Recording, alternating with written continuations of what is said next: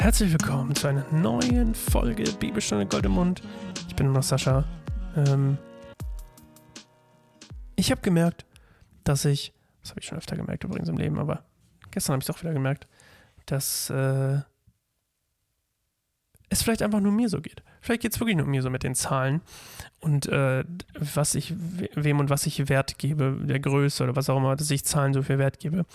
Ähm, deswegen will ich euch da gar nicht mit reinziehen. Verzeihung für alle, die sich angegriffen gefühlt haben. Ähm, vielleicht ja auch nicht. Vielleicht geht es euch ja auch genauso. Ähm, aber ich bleibe einfach in Zukunft immer bei mir und dann äh, kann doch nichts passieren. Vielleicht passiert ja auch so nichts, wer weiß. Ich weiß es ja noch nicht. Ähm, wir sind heute, wie gesagt, bei Markus 4 35 bis 31 die Stillung des Sturmes. Tolle Stelle übrigens. Und ähm, biblisch gesehen, um es mal kurz einzukategorisieren, nach den ganzen Gleichnissen sozusagen, ähm, folgt jetzt eine Reihe von Wundern, die Jesus tut. Und durch das quasi, was er, durch diese Wunder wird das, was er gesagt hat, sozusagen bestätigt.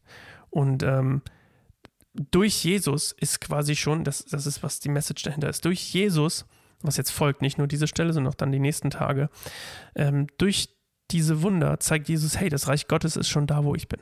Da, wo ich bin, ist schon das Reich Gottes. Versorgung, Heilung, ähm, Freude, mh, mm, Frieden. Ihr wisst schon. Schön. Also, der Sturm auf dem See, so sagt die NGÜ. Am Abend jenes Tages sagte Jesus zu seinen Jüngern, wir wollen ans andere Ufer fahren. Sie schickten die Menge nach Hause, stiegen in das Boot, in dem Jesus bereits war, und fuhren mit ihm ab. Einige andere Boote begleiteten sie.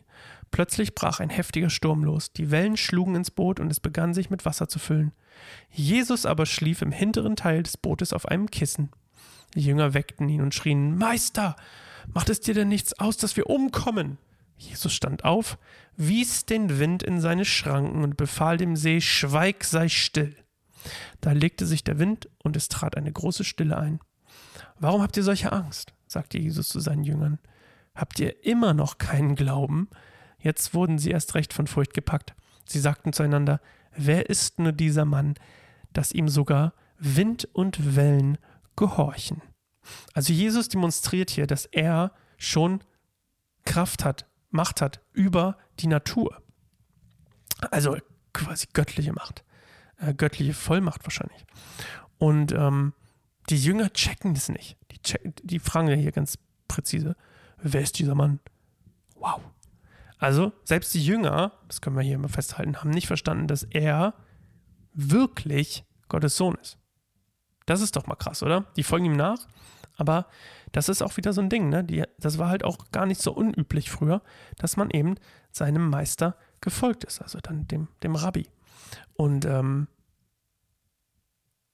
jetzt checken sie immer noch nicht, dass Jesus der Messias ist. Und das wird auch noch eine Weile so bleiben, Spoiler.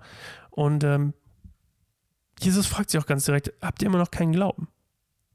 Also er spricht ganz direkt ihren Unglauben, ihre Angst an und will sie darauf wahrscheinlich hinweisen, dass sie, naja, vielleicht mal drüber nachdenken sollten, ob ähm, sie nicht anfangen sollten zu glauben, dass Jesus der Messias ist oder ob sie nicht mal darüber nachdenken sollten, ihren Horizont zu erweitern.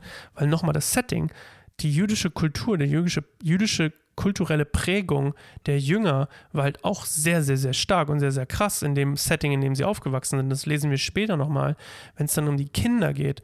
Ähm, ich greife kurz vorweg, aber die Kinder waren in, in der Familie sozusagen die unterste, die unterste Schicht von, von ähm, Wichtigkeit. Nicht, dass man nicht, sie nicht gewertschätzt hat oder was auch immer, sondern die waren einfach in der Rangordnung ganz unten. Und Jesus sagte, hey, wenn ihr den Niedrigsten, also die Kinder in der Familie, ehrt, dann dann seid ihr, dann, dann seid ihr, wenn ihr denen dient, die am niedrigsten sind, dann seid ihr die Größten im Reich Gottes. So prinzipiell paraphrasiert. Und ähm, er sagt hier den Jüngern prinzipiell auch, hey Leute, eure Prägung, eure Ansichten, vielleicht solltet ihr mal drüber nachdenken, ob ihr mal eure Blindheit sozusagen ablegt und checkt, dass ich der Messias bin. Ähm, sonst würde ich die Frage nicht verstehen, warum er sie so direkt fragt, habt ihr immer noch keinen Glauben? Also es scheint ihnen ja möglich zu sein, den Glauben zu haben, weil ihnen ja auch die Gleichnisse zum Beispiel erklärt wurden. Und ähm, was ich auch spannend fand, was ich gelesen habe, war, er sagt, schweig, sei still. Und das sagt er sonst immer nur zu den Dämonen. Jetzt könnte man sagen, okay, ist der Sturm dämonisch, um den Jüngern Angst zu machen? Weil wir wissen alle, Angst ist sehr mächtig. Und Angst ist eine der stärksten Waffen des Teufels.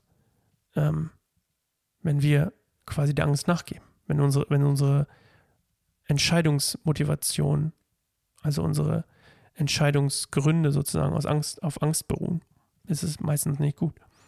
Wie sagt man so schön, Angst trifft keine guten Entscheidungen oder so ähnlich.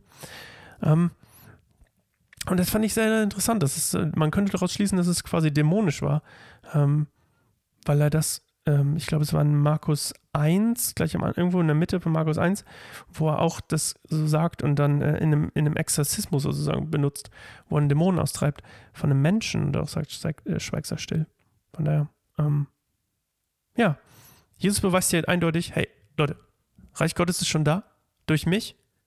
Ich habe Macht über Dämonen, über Krankheit, über den dann Tod bald noch, zeigt er uns auch noch, ähm, und über die Natur.